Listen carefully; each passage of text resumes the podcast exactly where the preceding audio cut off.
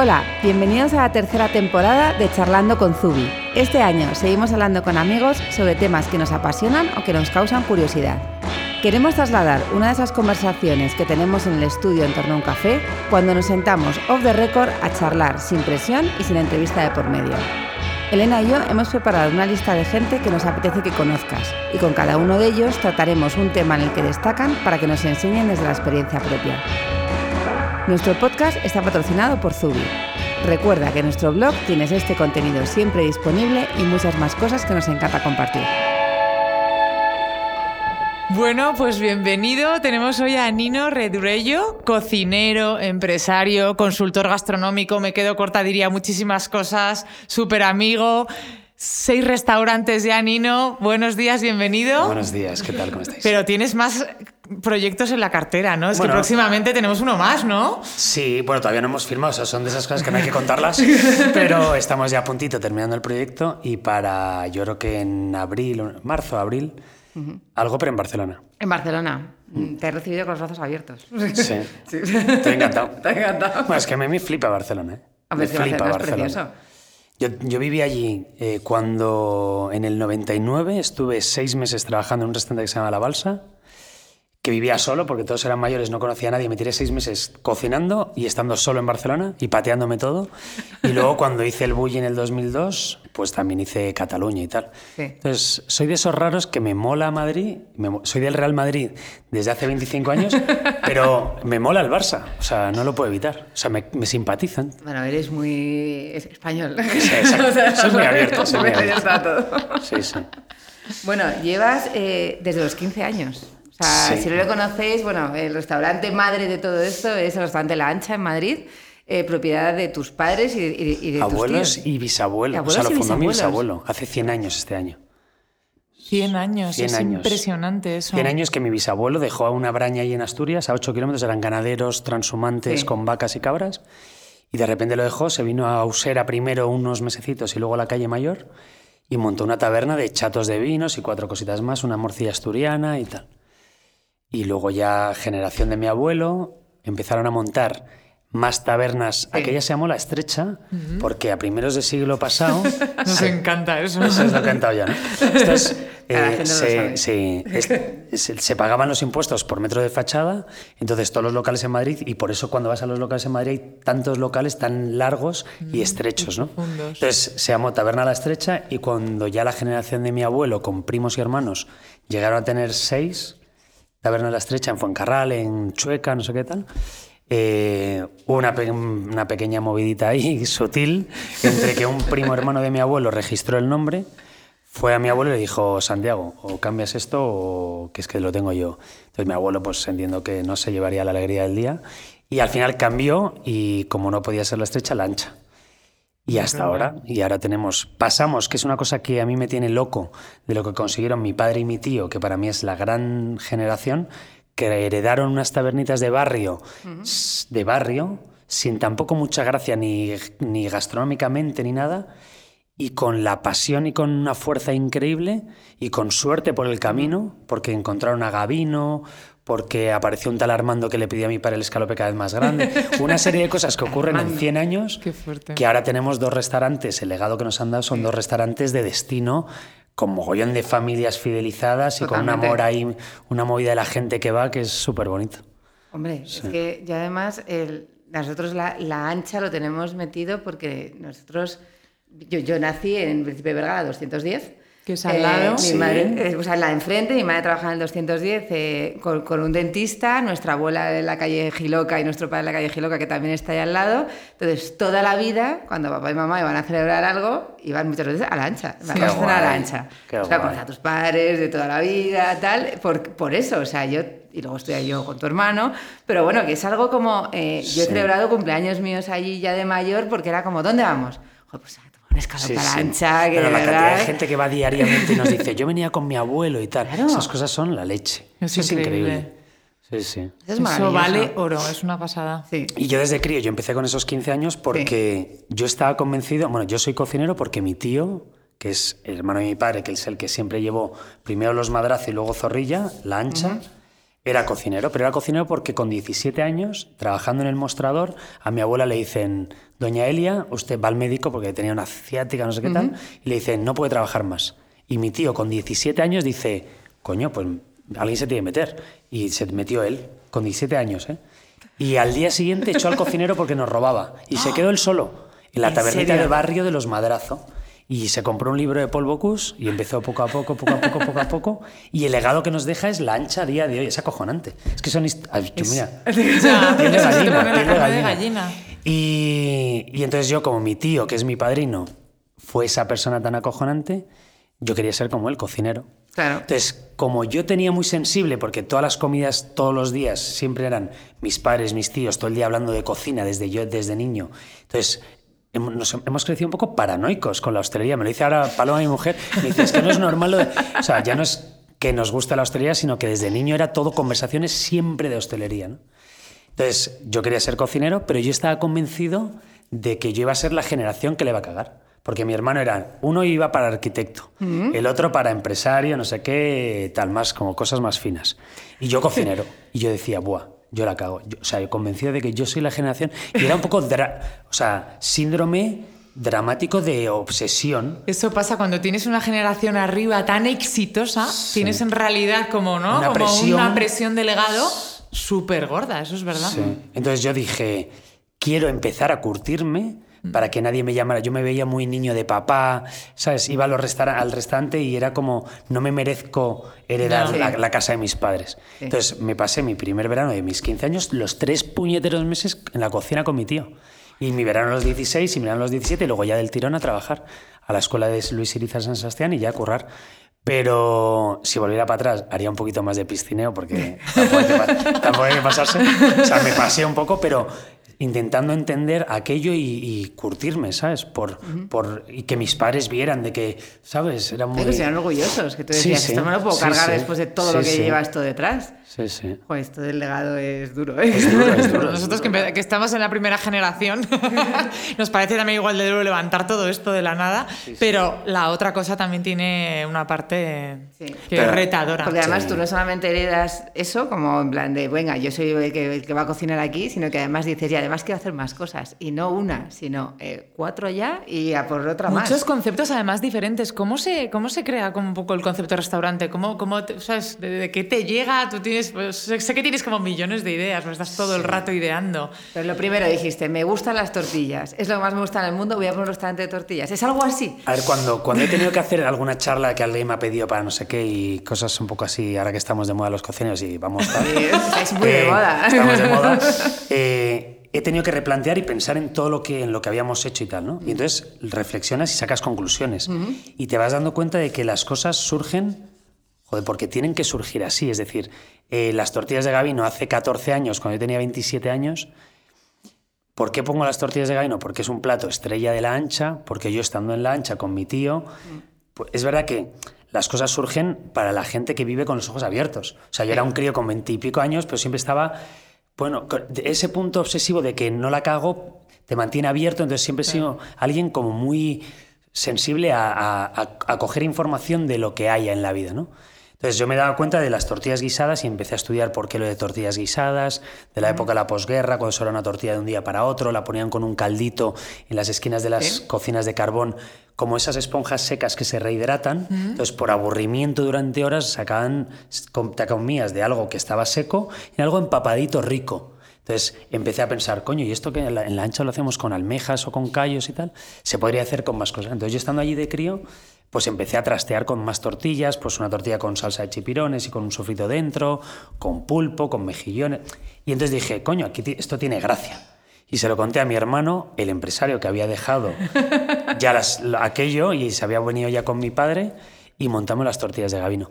Y esa tortillas de Gabino, viéndola ahora con el tiempo, era muy cercano a mamá y a papá, o sea, muy cercano a la ancha. Era de un crío joven, pero claro, con una sensación de, de familiar que al final te das cuenta que era una cocina, o sea, porque puedes pensar, debería ser mucho más transgresor con esa edad de lo que fue. Sin embargo, fue mucho más apegado a la ancha. Era un auténtico spin-off de la ancha, pero con un concepto más, más joven, un, punto, bueno, con, la conceptualidad de las tortillas guisadas, pero en un ambiente más joven, mm. una carta un poquito más actual, una actualización un poco de la ancha con cuatro cositas mías, pero era una era una casa muy cercana a la ancha, a lo que es la, a, la, familia, ¿sabes? Y, ya te, te volaste todo con la gabinoteca. Claro, bueno, a partir de ahí vas, vas, vas pasando años y, vas metiendo información. Y al final yo recuerdo todo aquello de Ferran. La gabinoteca surge porque o al final un año con Ferran en el Bulli es muy intenso y te, y te manda a la cabeza mucha información y muchas cosas muy potentes. Mm. Entonces, yo me, o sea, le di la boda a Ferran, me iba a todos los caterings, eh, muy friki como soy, ¿no? Entonces, eh, él nos daba charlas a unos cuantos, nos contaba cosas y tal, y al final sales un poco como...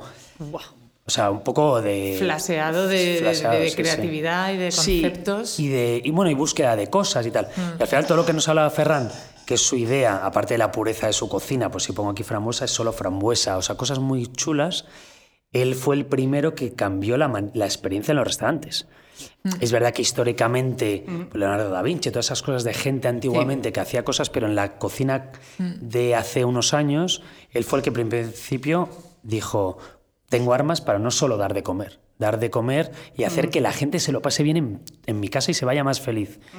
Entonces yo lo que hice fue esa filosofía de que él llamaba del sexto sentido, traérmela a la tapa traérmela al pueblo llano, a la democratización y hacer un sitio en el que digo, coño, si encima en vez de cobrar 200 y pico euros cobro 25 o 30, pues todavía puedo ser más canalla porque, coño, la gente me va, a soportar más porque va a pagar menos. Entonces puedo ser más loco todavía. 8 euros por una canallada, pues bueno. Claro, todavía si sale un poco torcido, pues bueno, lo van a entender tal. Y entonces creamos la gabinoteca bajo esa idea de hacer unas tapas muy divertidas con esa filosofía un poco Ferran, un poco Bueno, y lo decorasteis además, eh, yo he cenado su vida en un telesilla. bueno, pues ahora, diez años más tarde, porque al final pasa una cosa, ahora hablaremos de Fismuller y todo eso, pero tres años en Fismuller, que ha sido un gran proyecto en el que nos ha tenido Apache a mí, pero sobre todo a mí, mm, porque yo al final soy más responsable de la gabinoteca y de las otras casas, pero me ha tenido muy obcecado en Fismuller y tal, y he desatendido un poco la gabinoteca, y ahora llevo muchos meses pensando en qué voy a hacer, y voy a volver otra vez ahí. O sea, me he ilusionado como un niño chico otra vez con la gabinoteca. Tengo como 15 y 16 platos con cosas muy divertidas que contar experienciales, y voy a hacer la gabinoteca un sitio otra vez en el que la gente vuelva a flipar, o sea, alucinante. Es que hay que decir que la gabinoteca fue una auténtica revolución en Madrid. Yo no sé cuántas veces he podido ir, ¿eh? O sea, es que fue una revolución, es que no había ningún... O sea, ahora no, podemos decir que hay un boom de un montón de cosas. Era una locura. Era una locura. Era locura. O sea, yo me, yo, me, acuerdo de venir a Anthony Bourdain eh, a grabar un lunes y estar yo sacándole platos mientras grabábamos un lunes en una esquinita de la barra y esa noche dar 190 cenas y todo a reventar de gente. Y yo decía, pero esto, o sea, es, que todos queríamos ir todas las noches. Y, el potito, que pues está de moda. Madre mía, ese potito. que después de, eso, o sea, todos, muchísima gente se ha inspirado en ti, en, platos tuyos, en concepto, y luego, bueno, ha venido muchas más cosas, porque ahora efectivamente Madrid vive como una especie de boom ¿Qué opinas del boom gastronómico que estamos teniendo en Madrid? ¿Se puede llamar gastronómico eh, o, em, empresarial? Hombre, depende? Hombre, lo primero yo creo que es, muy bueno todo lo que está pasando. es muy bueno para la hostelería. Porque yo creo que hay un... Pero sobre todo porque hay un nivel de ilusión de gente con la hostelería que eso es o sea, maravilloso para mi sector. pero consumir en tiendas frikis de un italiano que te vende una pasta no sé dónde la gente lo consume porque se ilusiona en llegar a casa y cocinarlo, o un restaurante, o un fast food, o lo que sea, o consumir en radio, o consumir en tele y tal, ¿no? Mm. Entonces, eso es genial. Ahora, em, todo lo que está pasando con la hostelería, pues yo te digo, a mí me vale y respeto a todo el mundo honesto. O sea, el que decimos que, oye, ahora hay mucho fondo de inversión invirtiendo, todo el mundo hace lo mismo. Pues oye, no todo el mundo tiene la capacidad para hacer una cosa y seguir tu propio camino y tienes que buscar, oye, pues sé que esto funciona, pues voy a poner una... Es respetable, o sea, no tiene que tener todo el mundo talento. O sea, pero mientras sean honestos y digan, oye, pues doy un servicio, me preocupo en que la comida esté bien, un precio adecuado, sirvo bien, el local está bien, aunque la estética sea más o menos la de, la de todo el mundo, aunque den tiradito y no sé qué como todo el mundo, pues yo lo respeto igual, o sea, lo respeto igual. Mientras haya honestidad en el esfuerzo, a mí me parece todo maravilloso. Y esfuerzo sobre todo, sí. Otra cosa es el que van copiando recetas por ahí, no dicen de mm. quién es y toda esa gente que tal, pues eso ya lo respeto un poco menos. ¿Hay suficiente búfala en el mundo para toda la, burrata que se consume? ya, es acojonante. Eso dicen que no, que es imposible. Es imposible. Bueno, ni todo el buey que se vende, ni, el se vende. un toro, ni... Esas, cositas. Yo no lo sé. Solamente hay búfalas en Italia ahora mismo. en todos los restaurantes del mundo, en la carta hay una, hay una burrata. Pero lo que está claro es que, que... Hay que ser honestos. Yo creo que, ahí, lo tienes tú muy claro. O sea, si eres honesto con lo que haces, mira, yo hago hasta aquí y esto es lo mío. Pues hago, hago unas patatas fritas, buen tal, pero siempre intentar todos llegar a nuestro máximo de, oye, mi máximo es este. Oye, eso es honesto y tu máximo es este. O sea, no todo el mundo es Ferran Adrián y todo el mundo es eh, Vivian Westwood en, nuestro mundo, ¿sabes? Tú eres lo que eres.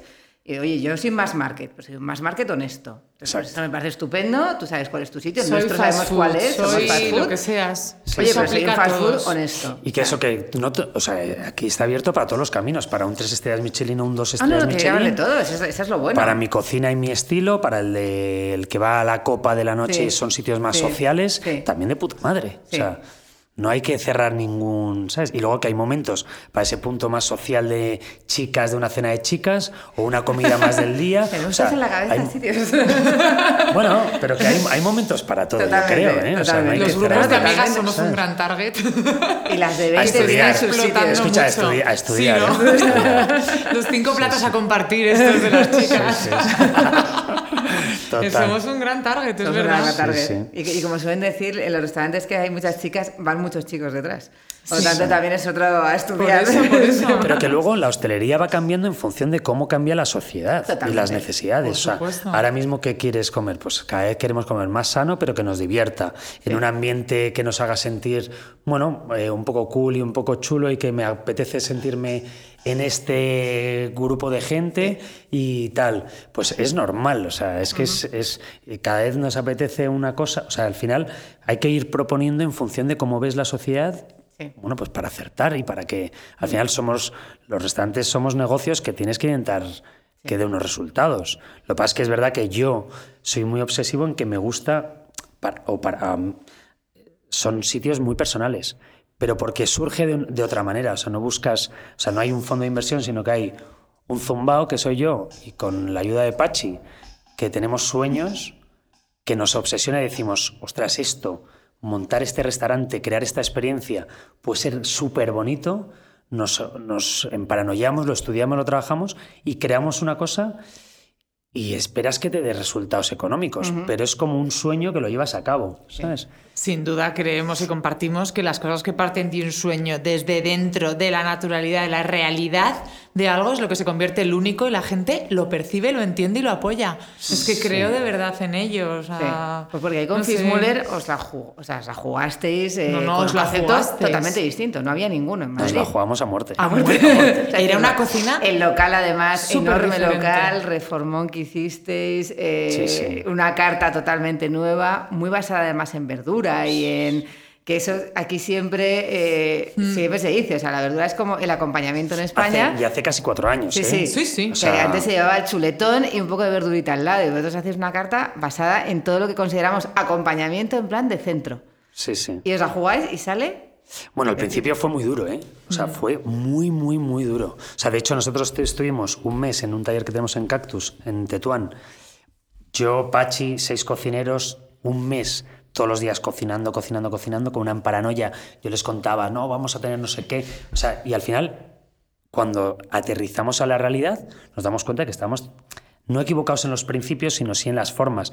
No había un plato para una chica, no había un punto de confort, todo era un punto mucho más radical que coño, teníamos un restaurante de 140 plazas. Sí. Todos ¿Sabes? Entonces, ¿no? Claro, entonces eh, cuando lo aterrizamos a la realidad dijimos, además se unió que hacíamos un platito en el, en, el taller y estaba, usted nos emocionábamos, pero luego haz la producción para 100 personas. Entonces, si esas recetas no estaban perfectas, no emocionaban, entonces arrancamos un negocio en el que no estaba bien enfocado para el volumen de gente que tenías y en el que los platos no emocionaban, estaban del todo finos y la oferta en sí no tenía equilibrio.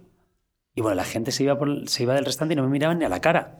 O sea, las primeras semanas fueron Bueno, yo estuve muy al principio. Yo fueron súper me gustó. ¿eh? Y, y, también me gusta, me pareció súper diferente. Es cierto que a lo mejor tienes, tienes razón en todos eran muy transgresores, entonces no tenías como esa... es como las colecciones, es que estás hablando y me siento igual. Nosotros tenemos que tener en las colecciones en el surtido una parte asegurada, más, un poquito más clásica, dependiendo de la colección hay más o menos, y unos eye catchers o unos mm, platos como más transgresores, pero un poquito de base necesita la mm, gente, aunque luego se pide a todos los otros, le da seguridad, ¿no? El tener eso. Eso ya nos hemos tirado. Ahora tenemos un equilibrio bastante bueno, mm. incluso para el mediodía, que la gente repita el mediodía. Después de tres años hemos conseguido consolidar en el mediodía, que es una lucha durísima.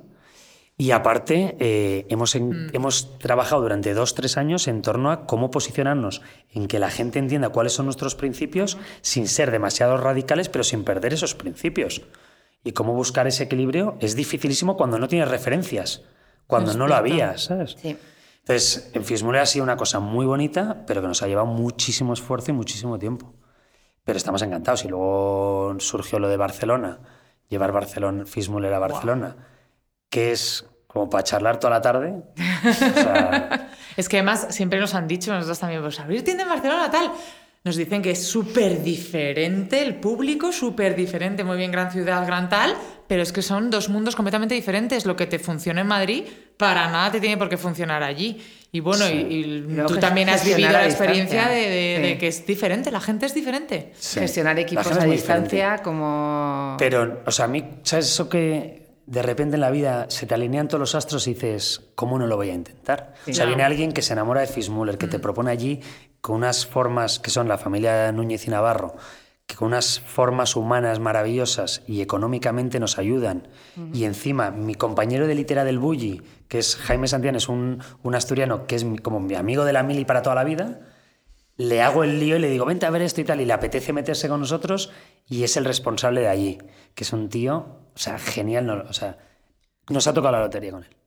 Entonces tienes la persona, el equipo humano, llevamos dos, tres personas de Madrid de sala, más dos, tres de cocina. O sea, todo se alinea y de repente montamos en el local del Borne, en la calle Recontal, Fismuller, sin tener ni idea si era el barrio adecuado o no. O sea, así, levantando el vuelo como sopla el viento.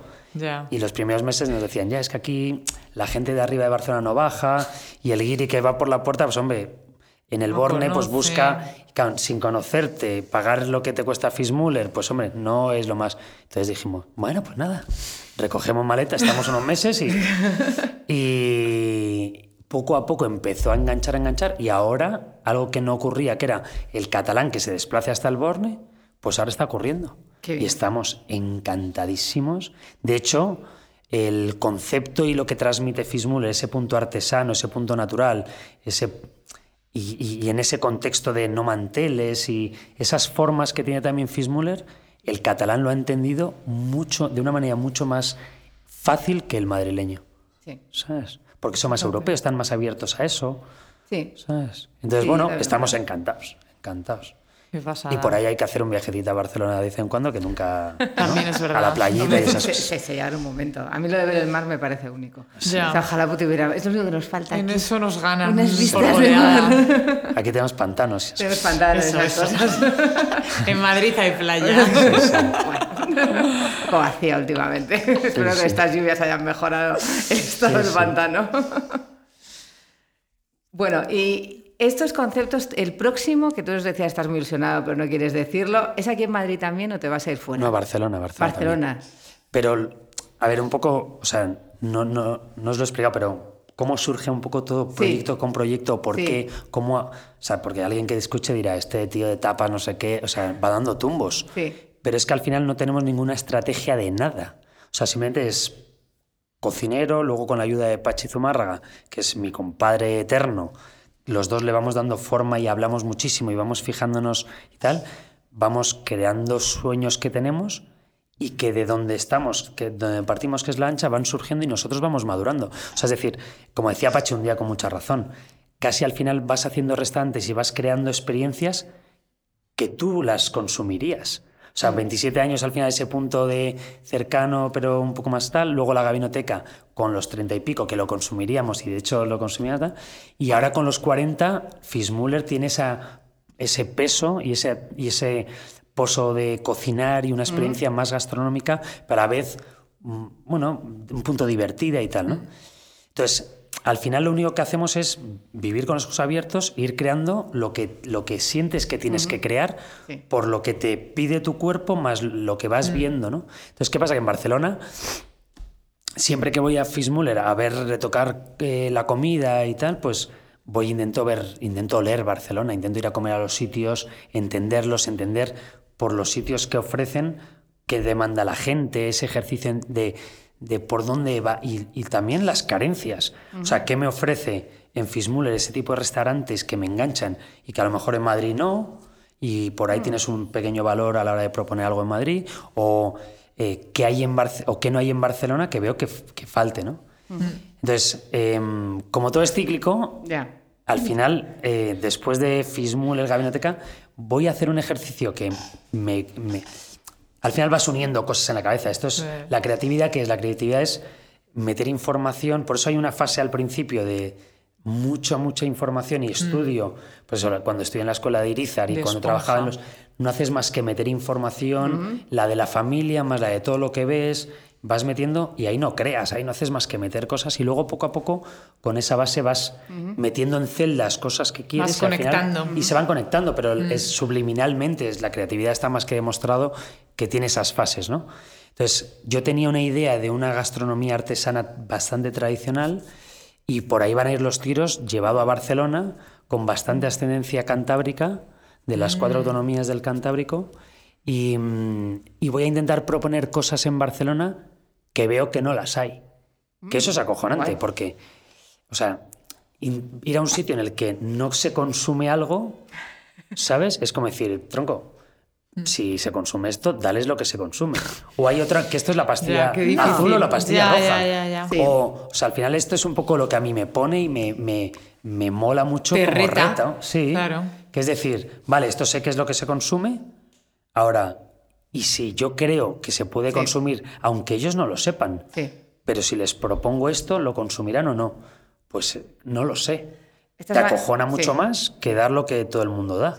Pero es que es mi camino, no lo puedo evitar. Estás hablando con dos zumbadas que montaron una, una, marca vendiendo bolsos de mano de algodón, que creo que es el nicho del nicho del nicho del nicho. Absolutamente. Que cuando vemos a alguien que se dedica a empresas tal y le explicamos, no, hacemos, o empresas de moda, hacemos bolsas de mano de algodón. Y me dice, pero si eso no se vende nada. Bueno, pues hemos montado toda la empresa alrededor de eso, así que más nos vale venderlo ahora. O sea. pero ¿por qué no hacéis bolsos de piel con asas y bandolera, no sé qué? Es que no me sale, es que quiero hacer una cosa súper diferente, especial y es que me salía lo que me sale. Claro. Es que, bueno. Pero pues claro, lo pones tú de moda, pues eso también es su punto. o sea, haces cagadas descomunales que no funcionan. Claro. Pero bueno, tienes ambas cosas. El éxito y el fracaso viene de las cosas, de la gente que se arriesga. Si, haces lo mismo, al final no vas a hacer tal. Y luego también de, de, la gente que capta las tendencias. O sea, un poco los, los cool hunters. O sea, tú también eres muy cool hunter de Tú ya viste que aquí faltaba algo más verdura, más Norte Europa y montaste Fismuller, y tú ahora ves que a lo mejor falta algo y le vas a dar tu toque. O sea, hay, hay, tendencias, me imagino, bueno, nosotros lo vemos, muy marcadas en gastronomía, casi más que en moda. O sea, en gastronomía, Seguramente, sobre todo en España, o por lo menos en Madrid, algo se pone de moda y arrasa. O sea, está en todos lados. No sé si es que somos muy intensos. Sí, es un borreguismo. es un borreguismo. Creo que al final se satura. El problema también está en las redes y en todo esto, ¿no? Sí. Que todo el mundo. Ya ahora, bueno, toda la tarta de queso, todas estas cosas al final. Madre mía. O sea, tú pones, pones algo y, y, antes tardaría en que la gente vaya a tu restaurante, los demás hosteleros, que te vieran, que la probaran, que les apeteciese hacerla y tal. Y ahora es inmediato. Entonces, todo lo que está, esto, como toda la información tan inmediata, tiene eso. Y entonces, por eso hay que intentar hacer cosas que sean un poco más atemporales, más conceptuales. Creo que la historia va en, en intent porque te nazca, eso es como todo. A mí, o sea, Fismuller, tú vas a Fismuller y entiendes que hay una, una, una experiencia muy artesana, muy reflexiva en torno a la gastronomía, la temporalidad, el homemade, el hacer las cosas caseras, el encurtir, el fermentar. En, mm. todo eso está muy cerrado en torno al café, pues respetamos el café y lo hacemos infusionado porque la máquina te tal. Cosas que tienen un sentido real y artesanal. Pues hay un principio y tú lo, lo, entiendes y luego además en una estética en la que no, no estás anclado a una moda que pueda pasar.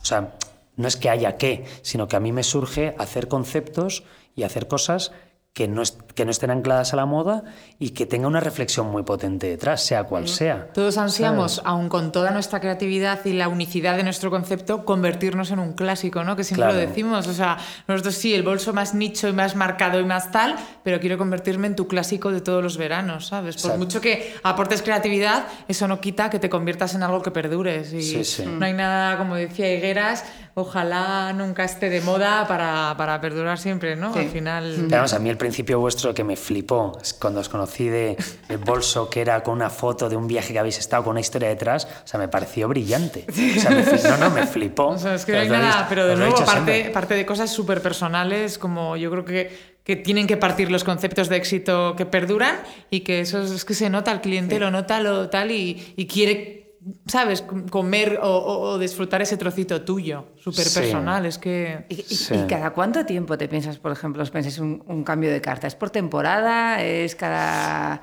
seis meses? ¿Hay un otoño, invierno, verano, verano? Como, mi vida es tan loco que tenemos conceptos de todo tipo, o sea, al final... Eh, la gabinoteca pues tiene un sentido el cambio de carta, pues no es tan cercana al producto, sino es más cercana a la, a mi persona y a la de Pachi y a cómo nos va apeteciendo y cómo nos va ocurriendo y a ejercicios de creatividad que hacemos cada X tiempo más o menos programada, tres, cuatro meses. Pero sin embargo, Fismuller o por ahí también un poco la ancha es un concepto que en el que lo que manda es la naturaleza. O sea, la idea que tenemos y el concepto es vamos a escuchar la naturaleza, a intentar entenderla y a ver eh, qué, qué, producto en cada momento y por qué se expresa en su máximo eh, expresión eh, valga la redundancia, y, que hay que utilizarlo y cómo y de qué manera y apoyándonos en más naturaleza, entonces nosotros los productos cuando nos vienen, cuando vemos que hay, intentamos cambiar, meter platos porque es lo que nos manda la naturaleza. Esa es un poco nuestra filosofía. Y luego aparte de eso, que es un poco un goteo, cada cierto tiempo cuando haces un parón, haces un stop and go y dices, oye, pues vamos a ver, vamos a, me apetecería ir nosotros decimos siempre, vamos a, por ejemplo, un plat, si Fismuller tiene una línea de, muy definida en torno a somos, que nosotros llamamos el mar, ¿cuál es el marco de acción? ¿no? Pues cada casa tiene un, un, terreno de juego en la que tú te delimitas dónde estás, cuál es tu, tu, la gabinoteca tiene uno, las tortillas de gabino tiene otro, la, pero de vez en cuando dices, voy a salirme de este marco para sacar información y decir, voy a ver este mm. plato que sé que no encaja en Fismuller para ver qué pasa. Entonces, a veces jugamos con eso para poder direccionar nuestra casa hacia nuestra oferta, hacia cosas que no siempre sea lo mismo, pruebas y error. Y a veces de repente te llevas sorpresas con y pones un rodaballo que no a lo mejor tal y dices, hostia, la gente se ha vuelto loca. Pues coño, tienes aquí una línea. O otras veces piensas que vas a hacer una cosa muy chula que encaja perfectamente y no te encaja. Entonces, sales un poco de tu zona de lo que es claramente para intentar cosas. ¿no? Entonces, a veces hacemos un stop and go y paramos y decimos, venga, vamos a intentar hacia dónde reconducimos el barco, cómo pivotamos un poco, ¿no? Y luego escuchar la naturaleza. O sea, al final escuchar la naturaleza además es sostenibilidad, porque vosotros eh, al final si es cocina de mercado es lo que hay en el mercado, lo que está fresco y lo que está de temporada. Sí. O sea, está muy basada en eso. ¿Vosotros aplicáis eso en todos los restaurantes o cada vez más? Sí, ¿Es algo que tienes muy metido como para que tiene que ser así o De hecho, o sea, nosotros montamos Fismuller eh, porque nos surgió, Pachi y yo nos fuimos hace cinco años por Europa a hacer un viaje sin saber qué buscábamos. Y eh, después de Copenhague, tal, no sé qué, llegamos a París y flipamos con Septim, Le Chateaubriand, pequeños, la nueva onda de pequeños bistros eh, parisinos de cómo habían enfocado los principios de la nueva cocina nórdica que arrancó en su momento en el 2004 Magnus Nielsen y, René, y que son unos principios muy bonitos. Y entonces Pachi y yo volvimos o sea, en estado de shock y empezamos, yo me acuerdo que estábamos en, en Cactus él y yo hasta las tantas de la madrugada y empezamos a, escribir. Y escribimos una serie de adjetivos de unos principios casi de vida, de respeto, sencillez, cosas que a mí me gustaría vivirlas yo como en persona, o sea, que me identificaban ese punto de respeto a las cosas, eh, sencillez, naturaleza, naturalidad. Un trabajo de valores, ¿no? De valores. esos valores se, nos impregnaron y, dijimos, aunque era súper arriesgado hace cuatro años, dijimos, tenemos que montar esto. O sea, es, porque era la expresión nuestra de lo que queríamos, creemos que podíamos ser como personas. Entonces, eso ya va para adelante. ¿Sabes? Entonces, a partir de ahí, todo lo que hagamos va a tener esos valores. Y cada, hemos impregnado un poco en la ancha y en las tortillas de Gabino, todos los días se imprime la carta al día y todos los días cada vez más escuchamos la naturaleza, algo que antes en la tradición hostelera costaba más, pero nosotros hemos invadido casi del último proyecto a los otros en torno a eso. ¿sabes? Hombre, es al final un camino que estamos haciendo todos en nuestras casas, en nuestras vidas. Tú además eh, tienes cuatro niños pequeños. ¿Hay un concepto de cocina en tu casa? o sea, te lo esperabas, ¿eh? ¿Cuál es el concepto de cocina en tu casa? Pues estamos todavía, estamos, todavía, estamos todavía intentando alimentarles todos los días. La, verdura, ¿qué tal? estamos en la parte más básica, ¿no? Supervivencia, no, alimentación. el primero estamos en ¿han comido o no han comido? Eh, sí, bueno, todavía estamos... Es que el pequeño tiene cuatro meses, la mayor cinco. O sea, el, para que la gente se ponga en contexto, es el mayor barro absoluto que ninguna familia puede tener. Entonces, aunque tenemos ayuda en casa y tal, eh, lo, yo intento lo hemos visto, lo lleváis con mucha calma. Eh, ¿Tú crees? bueno, porque nos has visto los gritos que pegamos ahí en casa. Yo, cuando os he visto lo veía todo como muy orgánico. Con mucha filosofía, pero naturalidad. Hemos, hemos ido teniendo cada vez más niños y el barro que ya estamos, que ya, o sea, sabemos que nuestra vida es enfocada, llegamos a casa y ya no es me voy a leer el, periódico, o sea, ya es a piñón. Entonces, es verdad que cómo les damos de comer, eh, yo creo que les damos de comer mucho más verdura y mucho más sano que muchas familias. O sea, es verdad que yo para eso a Paloma, que ella no trabaja en hostelería ni se dedica a mi mujer a nada de hostelería, eh, le he intentado poco a poco inculcar en que para mí es súper importante que mis críos se alimenten, sobre todo de una manera muy natural, pues nada de salchicha, de, o sea, muy, muy, muy. Y yo llevo, intento llevar de vez en cuando comida para casa. Y sobre todo lo que sí que metemos es mucha crema de verduras. O sea, hacemos una gestión de, hacemos una olla de crema de verduras, vamos congelando, vamos hirviendo después de congelarlo y tal, y a los críos toman crema de verduras con algo casi todas las noches. Y os estáis impregnando de todas estas tendencias que vemos por Instagram, del batch cooking, eso de cocinar una vez a la semana, hacer barritas de quinoa con tal, o a tanto no... O sea, esas tendencias no os llegan. Eres más de cocina tradicional. Yo soy mucho más de cocina tradicional. Pero, pero sí, Paloma últimamente está le dando un poco a las semillas. de hecho, ayer cenó, quinoa con tal. sí, sí, está, sí, sí. pero, si, vas a comerlo, empezarás a meterlo también en el restaurante. Pero que sí que hacemos con los niños, que les encanta es hacer pizza. Hacemos campeonato de pizza. Qué guay. Sí, o sea, mis críos, cuando yo me pongo a cocinar en casa, o sea, se pelean por cocinar con papá. Y se ponen ahí con las taburetes y, no, y cortan, ¿eh? pican. Diego de tres años y Daniela y tal, les dejo el cuchillo y, pican, cortan las zanahorias. Los tal, y, sí, sí, y les he enseñado bien y tal, y les he educado con el tema de que no se corten y cortan y están con su cuchillito desde pequeños. Hombre, está viendo un auge en Masterchef and Company, todos los niños están como locos de tal también, un poco en España. eso, también, eso también puede ser un poco a debate también, ¿eh? Sí. O sea, la, la ilusión por la cocina así, que niños hagan esferificaciones, cosas así, ya no sé. Pero eso es otro debate. pero, pero, hombre, mola que los niños tengan ilusión por cocina. Cuando yo era niño, nadie quería ser cocinero. No. O sea, algo que cuento que es cierto. Claro, yo quería ser cocinero con 5 años. Y con mis 15, 16, 17 años ya era cocinero, 18. Y yo me acuerdo que salíamos y pues, eh, al final eh, mis amigos están estudiando ingeniero, claro, y yo cocinero. Y yo me acuerdo de estar presentarte a un grupo de chicas o lo que sea y cocinero y tengo la sensación y el recuerdo de que me olían por si olía fritanga o me miraban las uñas por si estaban, o sea, ser cocinero hace 25 años no es lo mismo que ahora. Y ahora eres un rockstar. Ahora estoy aquí, ahora estoy aquí hablando con vosotras y antes era pues una cosa de, levantar perolas, de estar todo el día sudado, de leer mal y de ser un poco guarrete. Bueno, sigue siendo lo mismo, ¿no? Sigue siendo lo mismo, pero, la percepción, claro. Ser cocinero es durísimo, durísimo, durísimo. Lo que pasa es que ahora con la creatividad y tal, pues es lo que ha cambiado un poco el rollo, ¿no? Ahora somos creativos y la creatividad va de la mano del artista y el artista mola y ahora hay chavales jóvenes, tal. Y más empresarios, tal. Sí, las redes sociales, todo eso, ¿tú crees? pues habrá ayudado seguramente. Sí. Seguramente. Pues qué menuda locura, ¿eh? Ahora mismo... Ya. Es básica también esa promoción a través de redes y tal.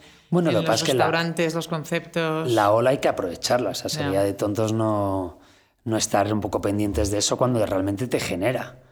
¿Sabes? Sí, nosotros sí que lo notamos, que viene que gente que. Y, de hecho se contabiliza, ¿no? Cuántas reservas tendrán por la web, por Instagram, no sé qué. Entonces, todo eso que lo notas que es real, joder, mm. pues son, son armas. Yo es verdad que uso más eh, las redes sociales, Instagram, más para recopilar información y para hacer ese ejercicio de creatividad mm. y más, más que para autovenderme o tal, que también tienes que hacerlo, mm. pero más como captar información que otra cosa. A mí me pasa igual. A mí me gusta usarlas para eso, para seguir cosas que me molan. Eh, capturo mucho, capturas de pantalla, tal, para acordarme de algo, para probar algo, para tal, porque hay tanto, o sea, a mí me parece la leche el poder llegar tan lejos eh, con un móvil. O sea, estar sentada y poder llegar a todo el mundo, eh, en diferentes idiomas, conocer gente, ver sitios. Es, increíble. Yo, de hecho, una de las ideas, que claro, como todavía no hemos firmado eso, tampoco se puede contar, de lo de Barcelona, una de las grandes ideas que tengo a nivel sensación para el cliente y concepto y tal, surge de un sitio que vi en Moscú pero en Moscú, en, el sofá de mi casa, en el móvil, ¿sabes? Y dije, hostia, qué guapo. ¿Sabes qué pasa esto? Y entonces ya empecé a centrarlo, a centrarlo, a centrarlo y lo propongo en una casa. O sea, es... Bueno, y hace que no haya límites, ¿no? También a compartir todo. Nosotros somos también muy fans, y Merck es un poco más la creativa, de eso de crear y compartir, porque cuando compartes, no es solo bueno que los otros se inspiran en ti y tal, y bueno, y te copian y tal, pero así tú también tienes como un poco el empuje de crear la siguiente cosa, ¿no? Y yo creo que todo esto de compartir la creatividad genera más creatividad a la vez. Entonces, al final es maravilloso. Bueno, yo he llegado a vivir, y es cierto, es, estoy hablando de eso hace 20, 25 años, de estar con el jefe de cocina y cuando vas a, va a hacer la salsa decirte, vete al almacén a traerme una lata de tomate. No, para que no lo vieras. Y, un día, y al día siguiente tráeme una lata de no sé qué, y al día siguiente tráeme la harina, y para que no, no te quería enseñar las, las recetas. Y eso es real, y eso se ha vivido en muchas, muchas, muchas cocinas hasta ahora. Porque es un secreto. La salsa que le ha hecho famosa. No se la quería enseñar a nadie. Y hasta ahora, que al final, si es que Ferran es muy listo. Ferran al final decía. Coño, si yo tengo la notoriedad para que si yo digo en el mundo he inventado la espuma de humo y lo sabe todo el mundo, es la mejor manera para que todo el mundo que la haga sabe que me la ha copiado. Entonces ahora es verdad que el compartir mm. llegando a la gente es mucho más agradable, ¿sabes? Porque la, tú no es que tengas una marca ni registres nada, pero bueno, pones esa semillita en la que la gente sabe que eso es tuyo. Entonces por ahí es mucho más guay que todo el mundo comparte.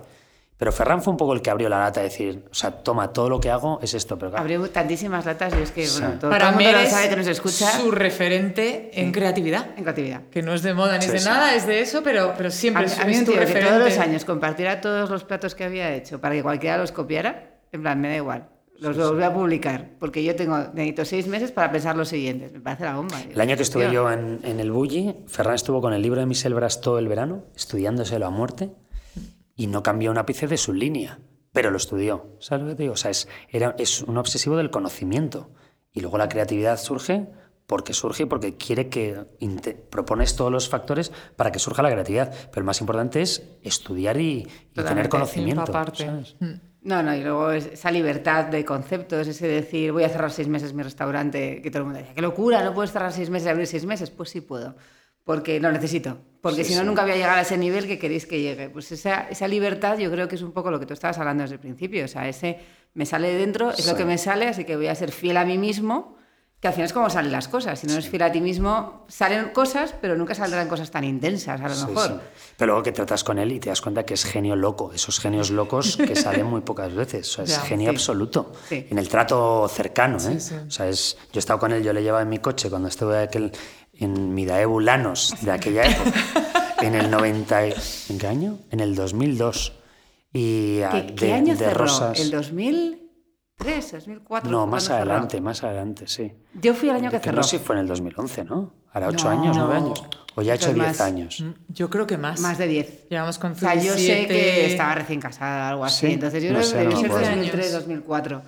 Y yo, y yo, yo conseguí cenar allí el último año, antes de que cerrara, porque un amigo les, escribía como unas 20 veces al año. Así algún, algún hueco. Entonces era como, ya llamaba, ya, ya tenían su teléfono apuntado. Decían, ¿qué tal, Álvaro? No, no hay nada este mes. Lo siento. Pero porque queríamos ir. O sea, nos parecía tan increíble lo que se estaba haciendo allí que, que al final, en plan, juntamos todos los ahorros y dijimos, mira, esto hay que probarlo. Antes de que cierre tenemos que probar esto porque no va a volver a ocurrir. Sí, es que es Una cosa así. experiencia única. Experiencia única. Que no es ir a comer, es ir a... No, no, ¿cómo pero me lo he pobres como ratas, de acuerdo que fuimos en plan, no teníamos ni. O sea, yo, yo pagué con la visa diciendo, el mes que viene ya tendré pasta para esto. No voy a volver a comer. Pero eh, es- esto tengo que probarlo antes de, de Sí, que cierre. Y la Sí, verdad sí. es que merecía. Para mí merecía la pena. Así que no todo el Muchísimo, mundo, ca- ca- cada uno muchísimo. tiene su estándar en qué gasta su dinero.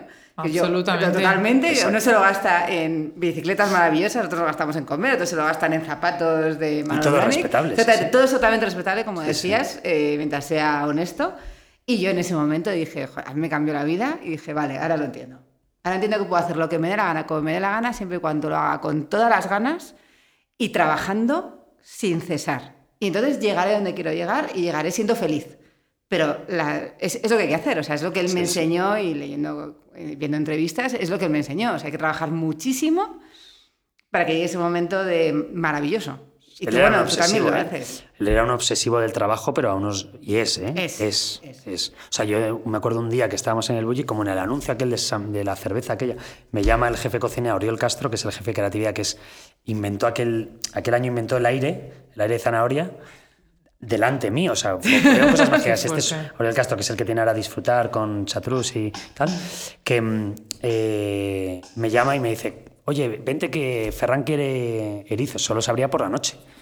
Seis meses solo por la noche. Y a la- me llama a las 8 de la mañana y me voy para allá y nos vamos él y yo con unas gafas en una barquita a sacar erizos. O sea, y luego toda la mañana haciendo erizos. con- o sea, cosas muy guapas. Pero él era un obsesivo de todo el. O sea, es obsesión. Pero porque el genio no es otra cosa. El genio es cualidades más. Mucho una. Más una obsesión, Más por, obsesión. obsesión por llegar a donde quiere. ¿Sabes? No hay otra historia. Qué maravilla. Ya en plan cierre, porque vamos, o sea, ha sido la leche. Nos están dando una hambre. un hambre. Pues Fismol está Porque aquí a la nos vista. vamos a- ya nos vamos a- tenemos comer. a mediodía.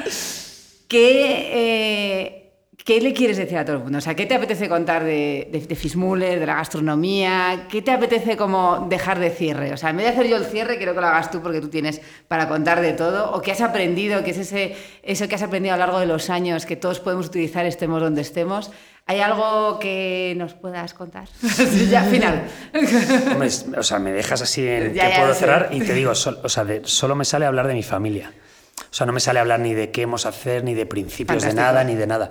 O sea, lo único es, eh, bueno, eh, dar las gracias a mi familia porque al final yo estoy donde estoy gracias a ellos. O sea, gracias a que mi bisabuelo estaba en la calle Los Madrazo y durante treinta y pico, 40 años, él cerraba por la noche la taberna y se quedaba apoyado en una taburete.